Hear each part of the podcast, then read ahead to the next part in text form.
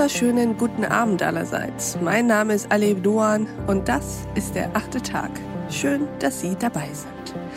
Heute wird es spannend, liebe Hörerinnen und Hörer, denn heute beschäftigen wir uns mit dem aus meiner Sicht faszinierendsten Weltwunder von allen, nämlich mit unserem Gehirn und unserem Denken. Und unser heutiger Gast, der findet das Gehirn mindestens genauso spannend wie ich, will uns aber auch ein bisschen vor ihm warnen, denn er sagt, unser Gehirn ist ein notorischer Lügner. Herzlich willkommen im achten Tag, Markus Teuber. Hallo, vielen Dank für die Einladung. Herr Teuber, würden Sie sich uns einmal kurz vorstellen? Gerne. Also ich komme aus der Hirnforschung, bin Neurobiologe, habe mich mit dem Thema beschäftigt, wie das Gehirn Verhalten steuert, wie zum Beispiel Angst entsteht oder Lernen vermittelt wird habe da unter anderem auch in Regensburg promoviert und in Zürich geforscht und beschäftige mich jetzt vor allem damit, wie man diese Erkenntnisse auch tatsächlich anwenden kann, wie man daraus Praxisstrategien entwickeln kann, um den Kopf letztendlich fitter und leistungsfähiger zu machen. Mhm. Und Herr Teuber, heute sind Sie hier bei uns, um mit uns über mentale Intelligenz zu sprechen. Was hat es damit auf sich und wie können wir sie so stärken, dass wir eben nicht mehr von unseren eigenen Gedanken getäuscht werden?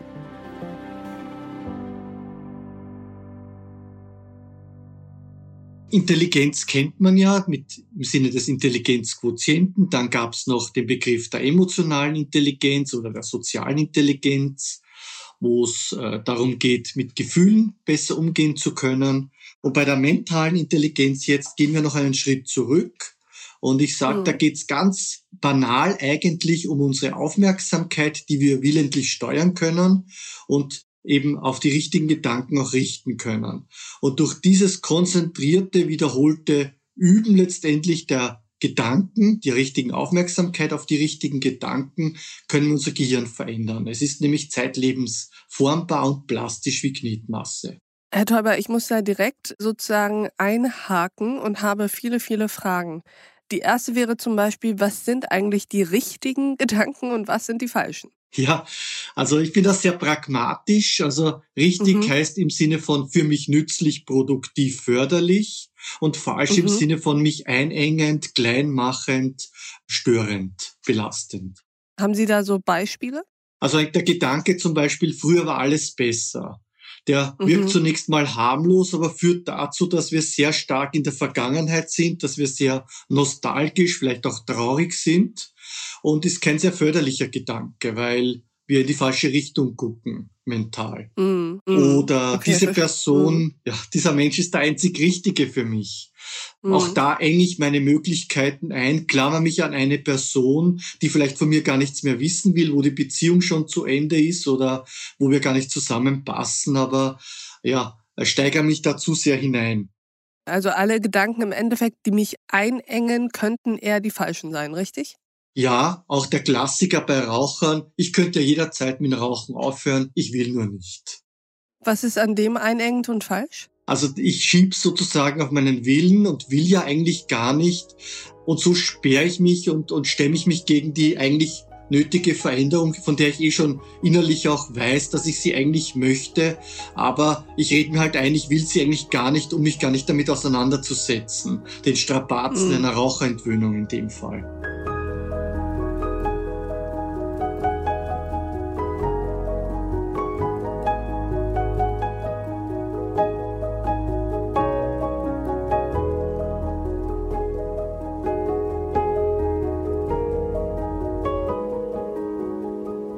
Herr Teuber, ich habe es eingangs schon erwähnt. Warum schimpfen Sie unser Gehirn eigentlich einen notorischen Lügner und vor allem auch noch notorisch, was ja bedeutet, dass das Gehirn fast gar nicht anders kann, als zu lügen.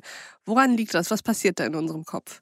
Hm, also von der Natur aus ist das Gehirn dafür gemacht, dass wir überleben und uns fortpflanzen. Dass wir mhm. die Welt so erkennen, wie sie ist oder dass wir glücklich sind, ist von der Natur eigentlich nicht vorgesehen. Im Gegenteil, es gibt okay. sogar Berechnungen von Evolutionstheoretikern, die zeigen, dass das Erkennen der Welt mit dem Überleben nicht vereinbar ist, dass das zwei völlig verschiedene Dinge sind, die sich widersprechen. Das heißt, unser Gehirn. Können Sie das mal ausführen? Das ist ja sehr spannend. Warum ja. widerspricht das Erkennen der Welt unserem Überlebenstrieb? Mhm. Das sind sehr schwierige mathematische Simulationen. Donald Hoffman aus den USA hat die gemacht. Er zeigt im Prinzip an Computersimulationen, dass dann ein Objekt, äh, eine Simulation überlebt und sich fortpflanzt, ja. wenn sie sehr pragmatisch vorgeht und nicht, wenn sie sozusagen erkennt, wie das ganze Umfeld tatsächlich ist.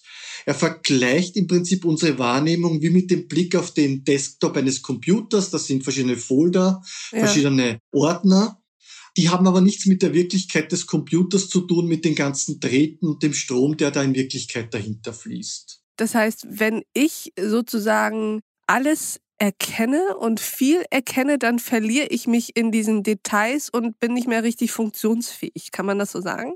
Ja, das Gehirn konstruiert sich eine Simulation der Welt. Es halluziniert sich seine Wirklichkeit, damit wir in dieser Welt überleben, uns fortpflanzen und, und das ist eigentlich das Kriterium. Und jetzt fühle ich mich wie in der Matrix. Das, ja, okay. das ist aber glücklicherweise nur eine Seite der Medaille. Ich habe ja dann auch noch eine okay. positive Botschaft. Ich bin gespannt. Und die ist eben die Veränderbarkeit des Gehirns. Unser Gehirn ist lebenslang veränderbar, wandelbar, durch Gedanken auch, nicht nur durch echte Erfahrung, auch durch Gedanken. Und diese sogenannte selbstgesteuerte Neuroplastizität, diese Formbarkeit des Gehirns können wir verwenden, um uns zum Beispiel Glück anzutrainieren oder Selbstbewusstsein oder mhm. sehr viele andere Dinge, die wir gerne hätten, die aber von Natur aus nicht da sind. Wie trainiere ich mir, Herr Teuber? Und wenn Sie diese Frage jetzt beantworten können, dann ja, müssten Sie ja eigentlich Millionär, Milliardär mindestens sein. Wie trainiere ich mir Glück an? Die Frage ist zunächst einmal, welches Glück möchte ich? Also es gibt das Glück der Zufriedenheit, dieser Sättigung.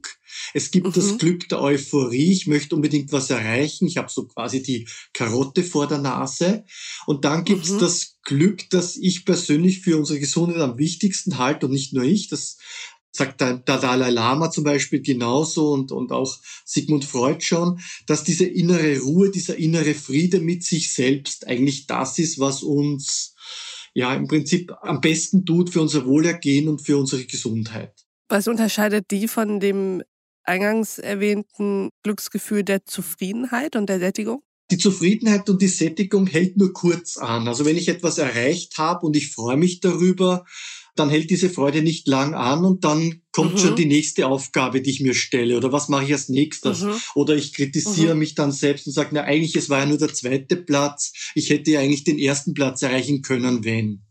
Das heißt, mhm. dieses Glück ist nur von kurzer Dauer und das euphorische Glück, sozusagen die Motivation auf ein Ziel hin, ist, ist sehr förderlich, ist sehr gut für unsere Karriere, für unsere Entwicklung. Aber auch da ist immer die Frage, ist es das richtige Ziel oder nicht? Es mhm. ist halt eine innere Unruhe, die da auch immer ist, um etwas zu erreichen. Mhm. Und dieser innere Friede, der ist langfristig, der äh, schirmt uns ab, der macht uns unabhängig auch von den Erfolgen von außen. Und das ist dieses Zufriedensein mit sich selbst, mit der Welt und sich irgendwo in einer Harmonie auch empfinden.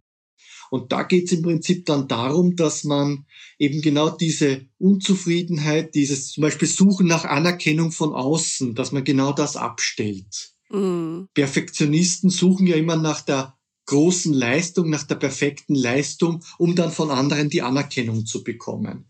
Und das mhm. aber führt uns in die Ichhaftigkeit, in die Probleme noch stärker hinein. Und wenn ich aus diesem Kreis rauskomme und, und das große Ganze betrachte, mich selbst nicht so wichtig nehme, dann entsteht diese, diese Zufriedenheit, diese innere Ruhe. Aber wie schaffe ich das? Wie schaffe ich das, aus diesem Kreis rauszukommen? Insbesondere in einer Gesellschaft, die ja durchaus auch davon angetrieben wird, dass man sich gegenseitige Anerkennung gibt, beziehungsweise sie überhaupt erstmal verdient. Da geht es eben darum, mal erstens diese Gedanken, die ich habe, wahrzunehmen und dann zu verstehen. Also warum mache ich etwas, warum denke ich etwas? Warum ist mir zum mhm. Beispiel Leistung wichtig? Leistung mhm. kann mir wichtig sein, weil mir die Aufgabe Spaß macht und weil ich Freude habe am Gelingen. Sie kann mir aber eben auch wichtig sein und das wäre eben das Falsche, weil ich diese Anerkennung von außen brauche, dass andere mir applaudieren, dass andere mir Aufmerksamkeit schenken. Und da sehe ich dann schon, ah, da habe ich ein Problem da bin ich zu sehr in der Abhängigkeit und da bin ich zu sehr in meinem Ego drinnen. Mhm. Und diese Erkenntnis ist der erste Schritt. Und dann geht es darum, die richtigen Gedanken zu finden, die mich dann unterstützen und mich da mit regelmäßigen, konzentrierten Denken auch neu zu programmieren.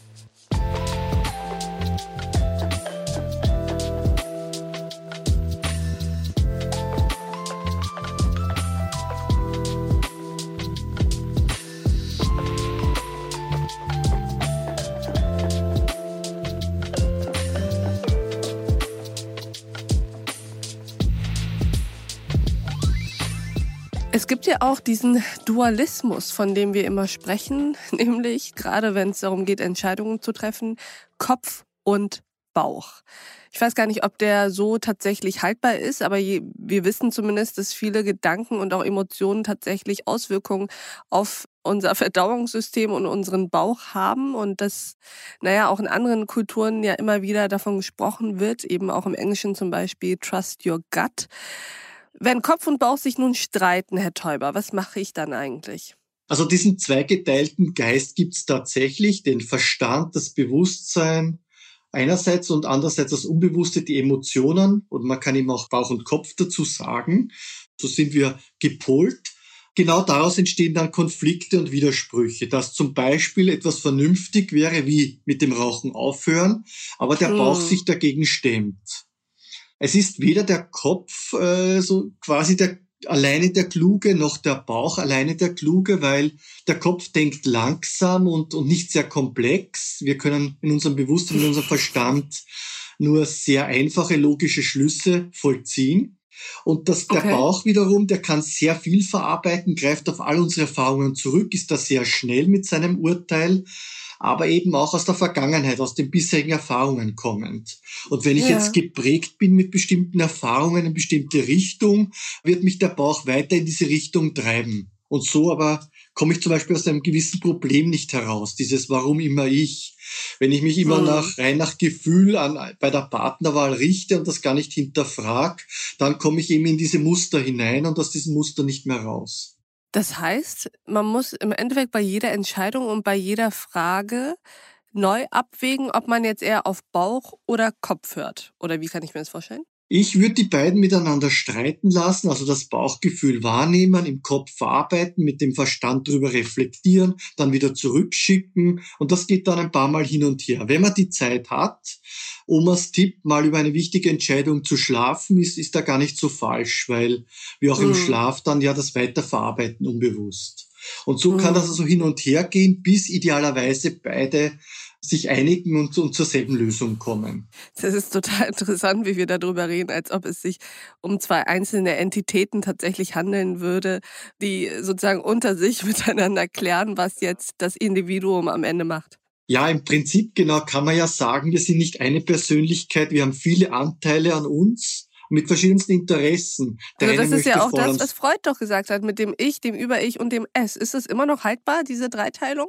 Naja, ja, der Freud hat halt, ähm, sein Verdienst war, dieses Unbewusste sehr stark in den Vordergrund zu stellen und auch ins Bewusstsein der Masse zu bringen.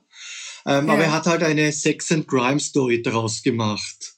So quasi, der Sohn möchte die Mutter heiraten, wünscht dem Vater den Tod. Die Schwester ist, ist, ist, ist neidisch auf das, was der Bruder hat und sie nicht hat. Und das ist natürlich eine nette Geschichte, aber wissenschaftlich nicht haltbar aus heutiger Sicht. Aber die Zweiteilung sehr wohl und auch, dass wir verschiedene Kräfte in uns haben, die konkurrieren. Der eine möchte am mhm. Sofa liegen, der andere möchte aber Sport betreiben. Und jetzt streiten mhm. die beiden. Und ja, der, der die stärkere Belohnung aktiviert, gewinnt. Und es geht, so höre ich das bei Ihnen raus, es geht darum, dass man keinen von den verschiedenen ja, Quellen, die man nun mal in sich hat, keine wirklich ignoriert und ausschaltet und auf Mute schaltet, sondern dass man sozusagen den Dialog aktiv zulässt und guckt, was am Ende bei rauskommt. Genau, das sind die verschiedenen Perspektiven und Strategien und wenn man die alle einsetzt, dann kommt man ein, insgesamt zur besten Lösung.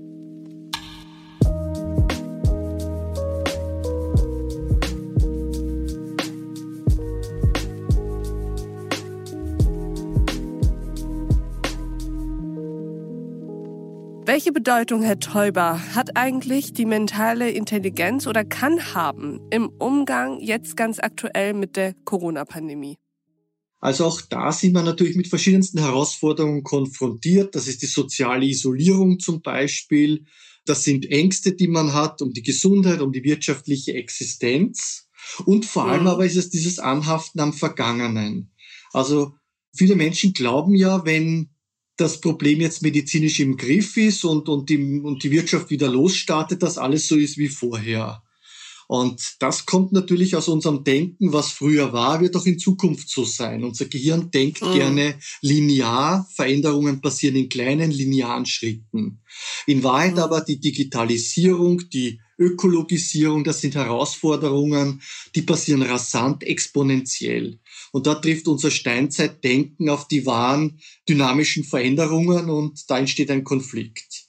Und genau das mhm. ist beim Virus ja auch so. Viele Menschen versuchen es zu verdrängen, weil sie es nicht fassen können. Andere wiederum geraten in Panik, weil sie dieses Wachstum ebenso, äh, dieses Exponentielle als so dramatisch äh, emotional auch verarbeiten mhm. und versuchen aber auch die Strategien aus der Vergangenheit weiter zu nutzen und ähm, nicht darauf einzugehen, dass sich die Welt verändert hat und dass manche Jobs jetzt in einer anderen Art und Weise stattfinden und dass auch in manchen Bereichen sich der Markt bereinigen wird, ob das jetzt der Reisemarkt ist oder ob das Gasthäuser sind der Restaurantbetrieb und so weiter. So wie es in der Vergangenheit war, wird es nicht zwangsläufig in der Zukunft weitergehen. Und da muss man sich neue Dinge einfallen lassen. Und auch da brauche ich im Prinzip das Stirnhirn, meine Konzentration, mein Bewusstsein, mein Verstand, um dieses Gefühl in mir zu hinterfragen und diesen Wunsch mhm. nach Stabilität und nach Konstanz. Zum Abschluss würde ich ganz gerne wissen, Sie haben ja auch einen Weg, um die eigene mentale Intelligenz zu testen. Wollen Sie mal mit uns teilen, wie diese Methode funktioniert? Vielleicht hat ja der eine oder die andere Hörerin Interesse daran, diesen Test mal bei sich durchzuführen. Ja, es sind ein paar Aufgaben, aber das allerallererste ist, dass man mal wirklich zwei Minuten ruhig sitzt und gar nichts tut ja. und einfach nur beobachtet. Und da wird Aha. man schon feststellen, dass im Kopf unglaublich viel passiert. Das, was wir Ruhe, Entspannung nennen, Nichtstun nennen, ist in Wahrheit ein, ein gewaltiger Lärm, ein gewaltiges Wirrwarr, das da im Kopf passiert.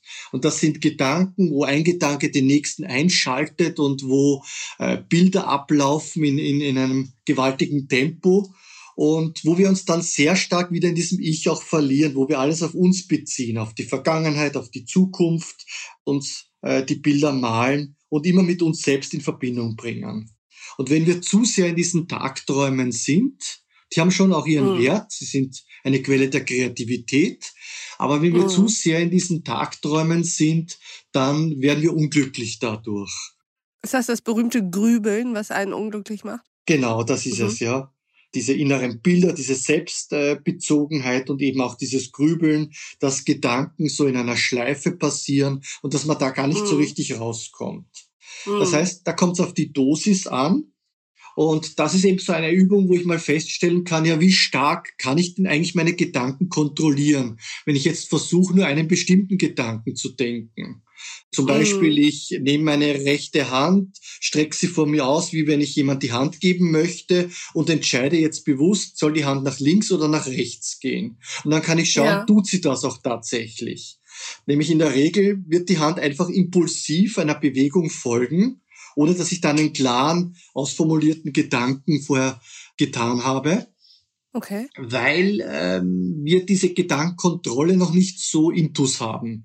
Und das kann ich aber trainieren, indem ich zum Beispiel sage, Hand geh nach links, links, links, links. Und dann so, indem ich diesen einen Gedanken sehr stark trainiere, vielleicht auch laut vorspreche, damit kein anderer Gedanke dominieren kann, dann schaffe ich es, dass die Hand wirklich auch diesem Gedanken folgt und nach links geht. Und so ist mit vielen Dingen. Die Gedanken sind meistens flüchtig bei uns, kommen und gehen und steuern uns ohne dass wir es mhm. groß bemerken. Und indem ich aber lerne, auf einen Gedanken zu fokussieren, andere Gedanken auszublenden, kann ich sie als Steuerung verwenden, als, als, als etwas, das mich wie ein Hebel in die richtige Richtung bewegt. Im Endeffekt geht es also um die, naja, Selbstermächtigung über die eigenen Gedanken. Ja, genau. Wir können mit unserem Stirnhirn oben unsere Gedanken steuern, aber das erfordert Training. Das ist von der Natur nur sehr schwach ausgeprägt, von Natur aus. Aber wir können es trainieren, das Gehirn entsprechend formen und indem wir unsere Gedanken verändern, verändern wir Gefühle, verändern wir unser Verhalten und letztendlich dann auch unser Leben. Herr Teuber, vielen Dank für diese ausgesprochen interessanten und wirklich faszinierenden Einblicke. Schön, dass Sie im achten Tag waren. Dankeschön für die Einladung und alles Gute.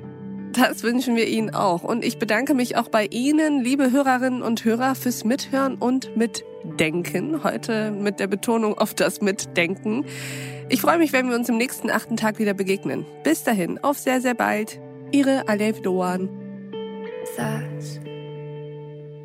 Sometimes I just can't control my thoughts. No medications ever made them stop. All I think about is everything I'm not. Instead of everything I got. Cause I'm scared they're all laughing, so I make the joke first. If I beat them to the punchline, then I can't get hurt. Yeah, I swear to God I'm trying, but I don't know how to be a good friend to me. Cause sometimes I just feel like I'm a freak. When I wake up, I just don't like what I see. All the way from my head right down to my feet. I wish that I thought